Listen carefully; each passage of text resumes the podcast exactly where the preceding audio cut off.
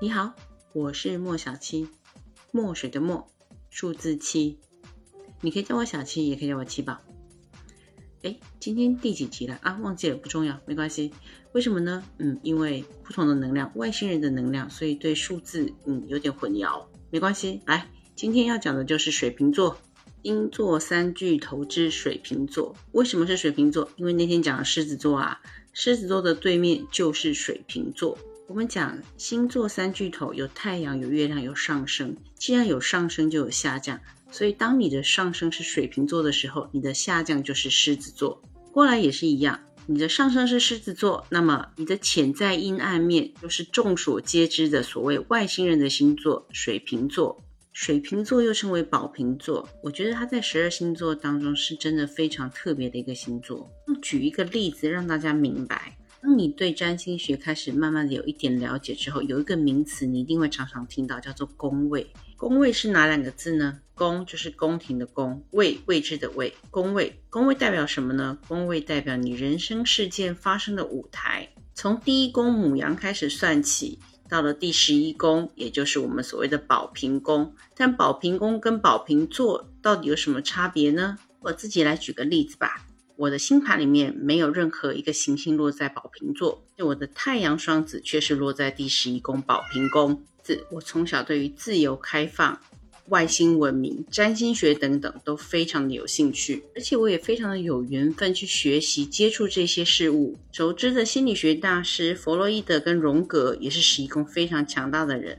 这些人呢，他们可能行星落在十一宫的，例如天蝎、金牛、双鱼等等。是什么呢？意思他们是用以上这些星座的能量，从事实现世界大同的这个梦想。嗯，我明白。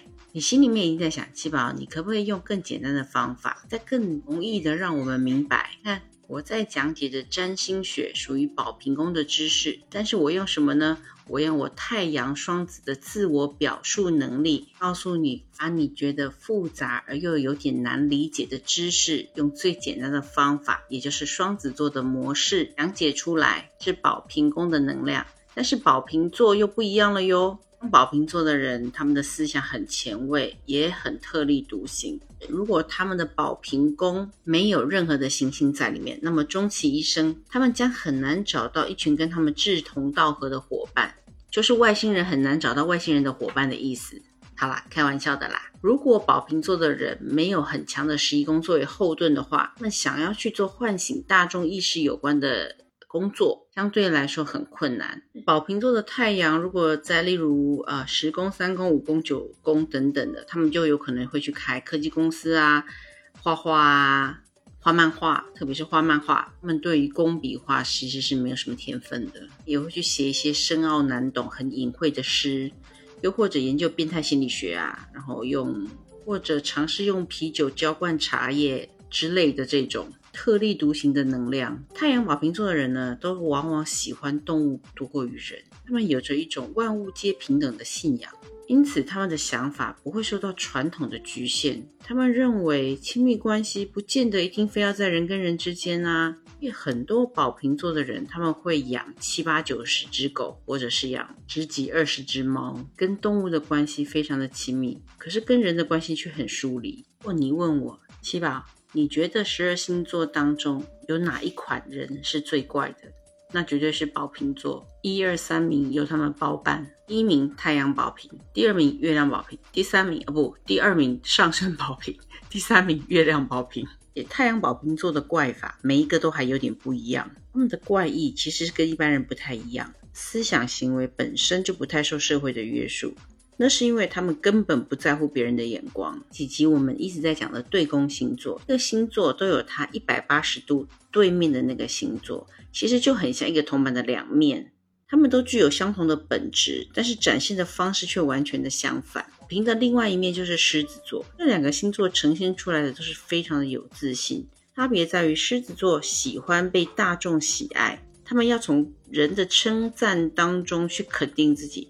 可是宝瓶座不是，他们有一种内在的自命不凡，所以宝瓶座才是真正的有自信。太阳宝瓶座基本上不管是男女，都跟父亲比较没有缘分。我认识两个朋友，都是太阳宝瓶的，而他们的父亲呢，一个是战地记者，常年在国外；一个是无疆界医生，也是一样，常年在救助别人。虽然有父亲，可是父亲仿佛不存在。太阳宝瓶的男生，他们其实比较不稳定。所以不结婚反而比较好。结婚这件事情呢，再早个几十年其实是很难被接受的。我身边有这么一两个太阳宝瓶座的男生，他们虽然结婚生了小孩，可是太太小孩就很倒霉啊，因为他们会把太太小孩放在另外一个城市，然后自己在这里工作，不跟家人来往，已婚的单身生活。知道他们性格的人，通常真的觉得他们标新立异，嗯，比较奇怪，而且很反传统。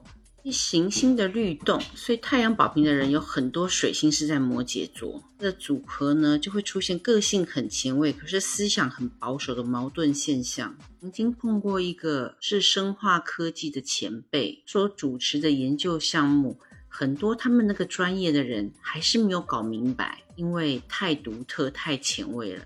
可是这个前辈呢，每次看到后辈的时候，最喜欢问的都是：哎，你现在在做什么工作啊？你赚多少钱啊？公司的八卦可以跟他分享啊？都是妥妥的摩羯能量吗？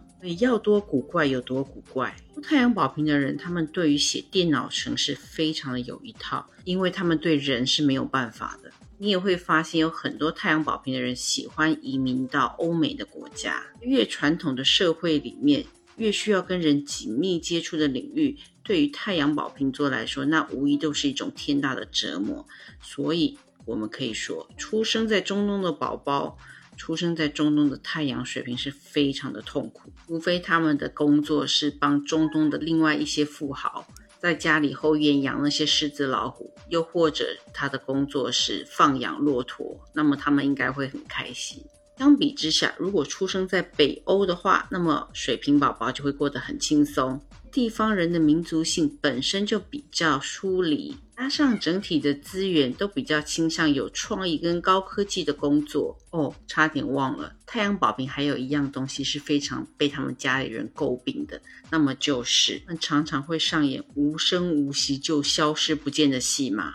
他们真的不是故意的，因为他们的逻辑是有状况才需要报备呀。我不过是洗碗洗到一半，想到我应该去买包烟，然后对太太就找不到人了。瞬间会有那种太阳宝瓶的先生，是不是被来自外星的母舰接走回去外星了呢？月亮宝瓶最好的例子就是已故的王妃戴安娜，那就拥有一个月亮宝瓶的母亲。宝瓶座的人通常跟妈妈的感情是疏离的，这个妈妈通常很特别，很特立独行。戴安娜的爸爸在英国是一个贵族。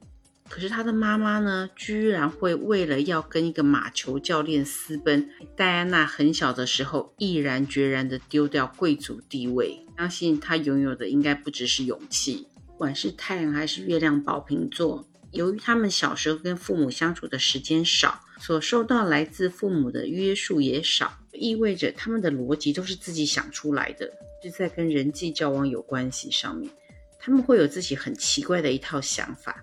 当他们照着自己的逻辑得出结论之后，他们会认为，嗯，就是这样。到谈恋爱或是结婚了，他们才会发现，他们所谓的结论可能是非常的不切实际。是月亮跟情绪有关系，所以月亮宝瓶的人基本上，他们还是需要有情感的交流，但是他们更喜欢有组织社会活动。为什么呢？因为他们在一定的场所、一定的时间之内跟人有互动，动一结束，挥挥衣袖，不要再见。星座是跟意志有关系，上升则是面对环境的态度。所以在表现仪式孤立的宝瓶特质的时候呢，太阳宝瓶的人偏向于呈现自我的独立意识，遇到事情他们比较不会逃避。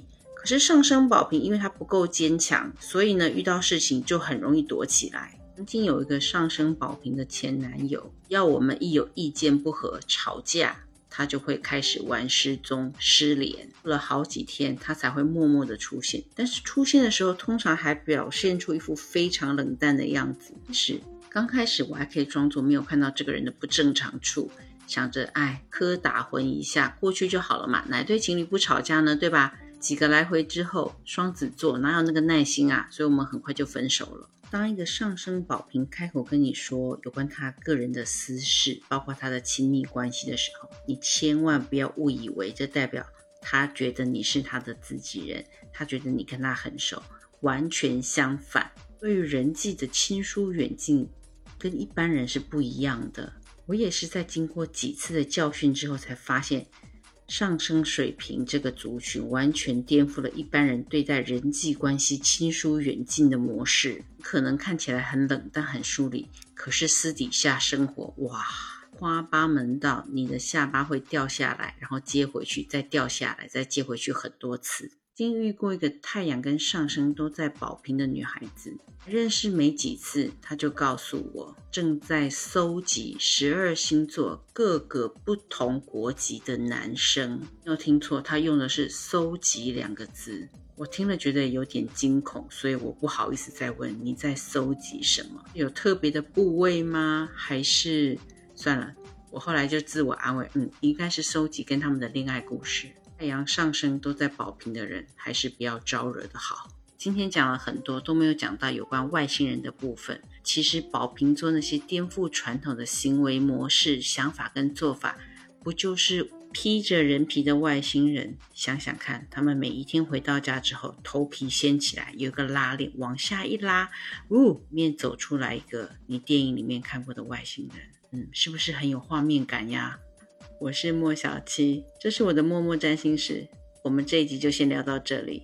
现在，请你动动你的小手，点点关注，按个赞，收藏留言。贴心的提醒一下，左屏状态之下也可以点赞哟。哦，最后一件事，如果你手边正好有月票，也请你不吝啬的投给我哟。我们下期再见。